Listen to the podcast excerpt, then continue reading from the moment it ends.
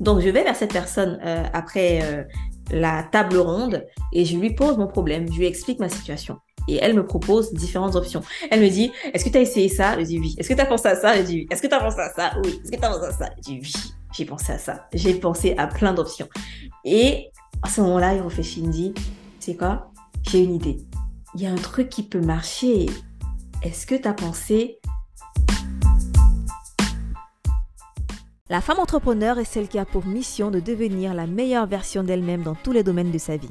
Elle s'est engagée pour sa liberté financière et pour rendre des vies meilleures par sa détermination, sa créativité et son ambition. Je m'appelle Isis, consultante en web marketing et fondatrice de Femme Entrepreneur Magazine.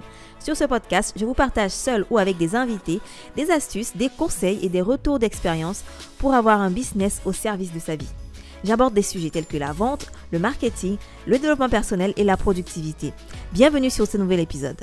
Aujourd'hui, j'aimerais partager une expérience avec vous. J'aimerais partager une expérience que je viens juste d'avoir au téléphone. En fait, l'entrepreneuriat, c'est pas un truc facile. Hein c'est pas pour les joueurs, c'est pour des gens sérieux, c'est pour des gens qui ont vraiment la niaque, qui ont vraiment une motivation, qui ont vraiment un pourquoi. D'ailleurs, c'est c'est pas juste ce qui vient de se passer qui me qui m'insupporte, mais c'est une succession de choses. C'est c'est c'est un constat. Quand j'arrivais en France, j'étais toujours dans l'optique de créer ma propre entreprise. Toujours dans l'optique que euh, une fois sortie des études, une fois mes études terminées, je créerai ma propre entreprise. D'ailleurs, les études étaient pour moi un moyen justement de me reconvertir, d'avoir une expérience en entreprise, ensuite de pouvoir euh, me créer un réseau éventuellement et pouvoir euh, entreprendre. Mais les choses ne se passent pas toujours comme on, comme on le pense. Les choses ne se passent pas toujours comme on croit. Parce que il y a une différence entre ce qu'on se dit quand on est dans son pays et la réalité quand on arrive ici. Les personnes qui sont quittés de leur pays, qui sont expats ici, vont comprendre de quoi je parle. Arrivé ici, il y a eu des différences de, mentalité, il y a des différences de vision de la vie, il y a des, choses qui sont passées, il y a des, des, expériences qui sont passées, qui ont fait que, en fait, le plan a, a un peu changé. Malgré tout, il y avait le même objectif. On dit, change the plan, don't change the goal. Donc, je change le plan, je ne change pas l'objectif. L'objectif reste le même. L'objectif, c'est créer mon entreprise être à mon compte. Avant de quitter mon pays, j'avais déjà lancé une entreprise. Mon entreprise avait généré plus d'un million de chiffres d'affaires en l'espace de deux ans. J'étais déjà dans le truc, quoi. Je faisais déjà mes business. J'avais déjà un business en ligne. J'avais déjà lancé Femme Entrepreneur. J'étais freelance sur 5euros.com. J'avais déjà des activités qui me généraient des revenus. J'avais déjà une indépendance financière. OK? Et les choses ont changé quand je suis arrivée ici parce qu'il fallait d'abord passer par la case études. Donc, il fallait que j'obtienne mon master, ma spécialisation. Une fois cette spécialisation obtenue, mon école me donnait la possibilité soit de lancer directement mon entreprise parce qu'il y avait des, il y a un incubateur dans cette, dans cette école de commerce là, soit de passer par la case salariat. Mais j'ai choisi de passer par la case salariat parce que j'estimais qu'il fallait que j'obtienne de l'expérience, il fallait que je crée du réseau, que je comprenne comment euh, le système fonctionne. Il y a une vision différente qu'on a quand on est étudiant et quand on est salarié et quand on est entrepreneur. Une fois la spécialisation obtenue, le diplôme obtenu, je suis déjà dans le monde du salariat parce que j'ai choisi d'avoir une expérience, de connaître le système. Et donc, je travaille, je travaille, voilà. Et entre-temps, je deviens maman. Entre-temps, je me marie. Entre-temps, voilà, parce que mon conjoint et moi, on est dans le même pays, on est dans la même ville et tout, on est mariés. Et du coup, je décide à un moment donné de faire le truc à fond parce que pendant que je suis salariée, je gère mon entreprise en parallèle, mais je suis pas à l'aise avec cette euh, situation. Donc, je décide de me mettre à plein temps dans, dans mon entreprise et il faut donc un cadre juridique, il faut un statut. À la base, mon entreprise est domiciliée au Cameroun puisque c'est là-bas que je l'ai lancée. Et donc, je décide de faire une domiciliation en Europe, en France de préférence, parce que je vis en France, mes clients seront euh, en France, etc. Donc, euh, pour moi, ça va de soi de créer une entreprise en France. Autour de moi, vous voyez, dans les, forums, dans les groupes et tout, euh, autour de moi, je vois à quel point c'est facile, en fait, de devenir auto-entrepreneur. Voilà, c'est en quelques clics en ligne et tout, tu obtiens, tu obtiens tes papiers et tout. C'est facile pour les autres. Et je me dis, je me disais pas à quel point ça allait être euh, pas du tout mon cas, en fait. Parce que, une fois de plus, il faut bosser plus dur, il faut être différent. Je fais pas comme les autres, en fait. J'ai oublié ça. je pense que j'avais oublié ça. Et donc, au moment où je décide de créer mon entreprise en tant qu'auto-entrepreneur, l'un des statuts les plus simples à créer, qui nécessite pas du tout de capital et qui, ont, euh, qui a beaucoup d'avantages euh, en termes de, en termes d'impôts, en termes de gestion, etc. Je décide de passer par un intermédiaire, je remplis toutes les cases, toutes les formalités, etc., etc. Et je reçois un jour un, courrier du, un courriel du registre de commerce qui me dit que je ne peux pas créer mon entreprise. Voilà, voilà. Il m'envoie un mail en me disant pourquoi. Donc, parce que je suis d'une autre nationalité et que je n'ai pas un titre de séjour qui me permet de créer l'entreprise, du coup, non, je ne peux pas créer mon entreprise. Malgré toutes les bonnes intentions, malgré le fait que j'ai déjà des clients ici, tu ne peux pas créer d'entreprise parce que tu n'as pas le bon titre de séjour. Du coup, qu'est-ce que tu fais dans ce cas-là? Je continue mes recherches, je continue à me, renseigner et tout, et je découvre que j'ai trois options. Avant de vous donner les trois options, je tiens à préciser que c'est mon histoire. Ce ne sont pas des, recommandations que je vous fais, ce ne sont pas des conseils que je vous donne. Je suis pas une juriste, je suis pas une comptable, je suis pas dans le domaine légal. Donc, euh, je vous donne, je vous raconte juste mon expérience.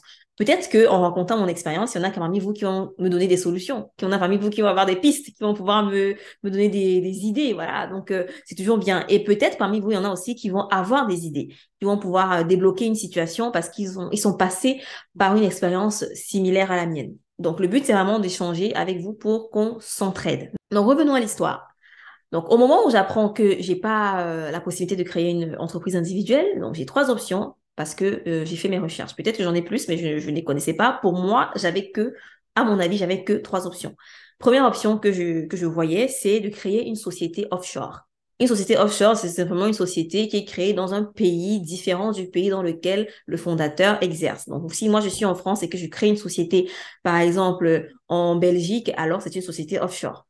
Deuxième option, euh, changer de statut. Voilà, changer de statut parce que c'est le statut qui fait que je n'arrive pas à créer d'entreprise en France. Donc, changer de statut pour obtenir un statut entrepreneur ou un statut qui te permet simplement de créer une entreprise. Troisième option que j'avais, c'était de chercher à créer une société en France. Donc, au lieu de pas, pas une entreprise individuelle, mais une société.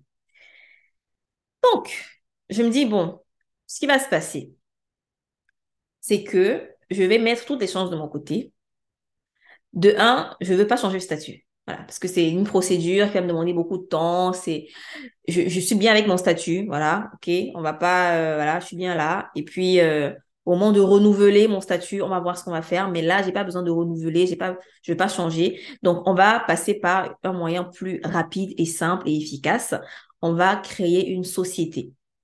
Du coup, je me renseigne et je regarde les différents statuts qui existent et je décide de créer une SASU. Et donc, je fais le lien, je fais le rapport avec l'appel que j'ai reçu il y a à peine 10 minutes. Donc, je vais sur le site euh, dont je vais taire le nom qui permet de créer euh, une société. Donc, c'est en fait un intermédiaire qui vous aide à créer une société, qui va ensuite gérer la comptabilité, qui va vous envoyer les statuts, etc. Qui va, voilà, c'est vraiment une société qui vous accompagne dans la création de votre de votre société à vous. Donc, je passe par cette entreprise, je remplis euh, leur formulaire et tout pour avoir euh, le rendez-vous téléphonique, pour avoir euh, voilà quelqu'un, pour savoir si le statut que j'ai choisi est le bon, quelles sont les modalités pour la, gestion, la comptabilité, etc. Et quand ils m'appellent, et quand ils m'appellent, ils me disent, puisque je n'ai pas une nationalité ressortissant de l'Union européenne, je ne peux pas créer un compte en banque de société dans une banque classique. Donc une banque classique type euh, Société Générale, BNP, les banques comme on les connaît, qui ont pignon sur rue et tout ça, qui sont physiques aussi. Et du coup, il me propose de passer par une banque en ligne, euh, des, banques en ligne comme euh, Conto, Boursorama, Shine, etc. Ça m'énerve en fait. Quand il me dit ça, ça m'énerve. Je me dis, attends, mais pourquoi mettre autant de bâtons dans les roues à des entrepreneurs, en fait, aux gens qui veulent entreprendre en France. Pourquoi? Mon interlocuteur m'explique en fait qu'il fallait, qu'il faut que je voie d'abord avec une banque en ligne. en fait, c'est même pas sûr et certain d'après lui, parce qu'il faut d'abord que je voie avec une banque en ligne. Une fois que j'ai le compte créé pour avec une banque en ligne, ou bien une fois que j'ai la validation que c'est possible, je reviens vers eux pour euh, la création de ma SASU. OK. Et là, ça m'a découragée. Je me suis dit, bon, ok, euh, en fait, euh, créer une euh, entreprise en France, dans mon cas, dans ma situation, c'est un casse-tête. Donc, next option, la société offshore. Donc, je décide de créer une société offshore, notamment au Royaume-Uni. Je ne vous recommande pas de forcément créer une société offshore au Royaume-Uni spécifiquement. Vous avez plein d'options. Vous pouvez créer une société offshore euh, aux États-Unis, au Canada, euh, en Estonie, au Japon. voilà, vous avez plein d'options qui s'ouvrent à vous. Donc, faites vos recherches vraiment pour savoir quelle est la meilleure option, qui est le meilleur pays dans lequel créer une société offshore. En fonction des activités que vous voulez faire, vous n'allez pas avoir les mêmes euh, facteurs qui entrent en jeu. Donc, vu la nature de mes activités, j'ai préféré aller vers une société basée au Royaume-Uni. Je commence les procédures et en même pas deux semaines, j'ai tous les documents de ma société. Et là, j'ai compris qu'en fait, il y a vraiment des pays qui empêchent, qui sont pas favorables à l'entrepreneuriat. Franchement, c'est vrai que une fois que tu es entrepreneur en France, tu as beaucoup d'aide, tu as beaucoup de, il y a beaucoup de choses qui se mettent de plus en plus en place pour les entrepreneurs. Mais pour la création d'entreprise en elle-même, j'ai pas du tout eu une expérience euh, euh, agréable. Et je vous raconte une autre anecdote que j'ai vécue euh, récemment encore toujours parce que je suis dans cette euh, réflexion de qu'est-ce qui est le bon format, quelle est la bonne, euh, quelle la bonne configuration, etc. pour moi et tout, pour l'avenir aussi, parce que je vois pas juste la création de société dans le présent, je la vois aussi pour l'avenir, qu'est-ce que ça va m'apporter en termes d'ouverture, d'opportunités, etc. Anecdote, j'étais à un rendez-vous de networking pour rencontrer d'autres entrepreneurs, voilà, pour euh, voilà m'immerger un peu dans la sphère entrepreneuriale de ma ville. Donc on échange, on échange avec des, des personnes et tout. Et au moment donné, je rencontre quelqu'un qui est comptable qui fait euh, justement l'aide à la création d'entreprise et qui gère la comptabilité, qui forme aussi des entrepreneurs, des gens qui veulent se lancer et tout. Du coup, je me dis, waouh, cette personne aura sûrement pas mal d'informations, pas mal de connaissances euh, dans le sujet de création d'entreprise, vu qu'il forme des jeunes, des personnes de tout type, de toute expérience, de tout background, de tout parcours, etc. Donc, je vais vers cette personne euh, après la table ronde et je lui pose mon problème, je lui explique ma situation. Et elle me propose différentes options. Elle me dit, est-ce que tu as essayé ça? Je dis oui. Est-ce que tu as pensé à ça? Je dis oui. Est-ce que tu as pensé à ça? Oui. Est-ce que tu as pensé à ça? Je dis oui. J'ai pensé à ça. J'ai pensé à plein d'options. Et à ce moment-là, il réfléchit, il me dit, c'est quoi? J'ai une idée. Il y a un truc qui peut marcher. Est-ce que tu as pensé au portage salarial? Je lui dis non. Je savais même pas ce que c'était. Donc le portage salarial, c'est quoi? Pour celles et ceux qui connaissent pas, on va aller chercher la définition sur Google. Hein. Qu'est-ce que le portage salarial Top, on a trouvé. Allez, c'est une forme d'emploi impliquant une relation tripartite entre un travailleur salarié, une entreprise cliente et une entreprise de portage salarial. Lorsque vous êtes en portage salarial, vous travaillez comme un salarié. Donc, vous avez vraiment tous les avantages d'un salarié, mais vous êtes indépendant. Vous êtes à votre propre compte. C'est-à-dire que c'est l'entreprise donc l'entreprise qui vous porte, qui va gérer tout le côté administratif, qui va euh, euh, fournir les fiches de paye, qui va euh, gérer la comptabilité, les finances, etc. Et vous, vous serez rémunéré comme un salarié. Mais c'est vous qui allez aller chercher les missions, c'est vous qui allez choisir vos missions, c'est vous qui allez décider de du, vos tarifs, etc. Et il y aura forcément une contrepartie en termes de pourcentage qui est reversé à l'entreprise qui vous porte pour justement compenser le fait qu'elle s'occupe de tout l'administratif. Donc, ce comptable que j'ai rencontré lors de mon networking m'a proposé de faire du portage salarial. Donc, je suis allée, dès que je suis rentrée, première des choses, même pendant que j'étais encore en chemin, première des choses, j'ai commencé à écouter des vidéos à propos du portage salarial, les gens qui faisaient des retours à propos de ça et tout. Et là, j'ai compris que non, en fait, non, non, non, non, non, non, non, non, non, non, non, non, c'est pas pour moi parce que premièrement, le portage salarial allait me limiter à des activités de conseil je suis consultante à la base, donc ça allait me limiter à faire du conseil. Alors que moi, une grosse partie des revenus des femmes entrepreneurs, d'ailleurs, je dirais 99% des revenus, vient des formations, vient des contenus digitaux, ça vient de, ça vient de des produits digitaux que j'ai créés, pas juste du, de l'accompagnement ou des conseils que je donne. Donc, euh, pour moi, le portage salarial, c'était une bonne option dans le cas où je voulais faire du conseil uniquement. Mais à partir du moment où je voulais faire de la formation, de, à partir du moment où je voulais vendre des produits en ligne, alors le quota salarial n'était pas une option. Une option en moins. Et du coup, il me restait juste l'option de créer une société offshore. Et donc, c'est l'option que j'ai choisie. Ah, ce fut un parcours. ce fut un parcours. Et je sais que j'ai encore beaucoup de choses à apprendre à ce sujet-là. Donc, euh, vraiment, si un conseil que je peux vous donner, si vous êtes dans cette situation d'ambiguïté euh, par rapport à votre statut et à votre création d'entreprise, je dirais poser des questions aux gens, essayer de discuter avec des gens, aller dans des forums, si possible, contacter quelqu'un qui est dans le domaine légal, qui a déjà fait ce type de montage pour qu'ils vous aident, pour qu'ils vous conseillent, parce que c'est très facile d'aller voilà, dans des options qui sont pas forcément adaptées à notre situation et de se retrouver dans des complications un peu plus tard. Euh, donc là, je suis toujours en train de chercher à créer une société. Donc, mon objectif, c'est vraiment d'avoir une entreprise basée en France, domiciliée en France. Et avoir une société offshore, ça fait peur à beaucoup de personnes. C'est pour ça que je répète vraiment, Renseignez-vous, documentez-vous, apprenez, formez-vous là-dessus. C'est tout à fait légal d'avoir une société offshore c'est tout à fait légal de vivre en France et d'avoir une société aux États-Unis ou en Angleterre ou où vous voulez dans le monde. C'est tout à fait légal. Et vous avez aussi des obligations envers le pays dans lequel vous résidez. Donc, il y a des cas où vous allez payer des impôts en France. Donc, si vous vous rémunérez, forcément, vous allez payer des impôts sur votre revenu en France. Et vous avez aussi l'impôt sur, sur la société à payer dans la société dans laquelle domiciliez votre entreprise.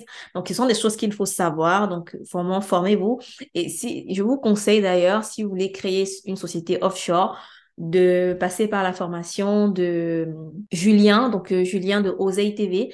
Vous pouvez déjà aller commencer par regarder ses vidéos sur YouTube. Il fait de très bonnes vidéos à propos des, des sociétés offshore, euh, comment ça se passe et tout ça.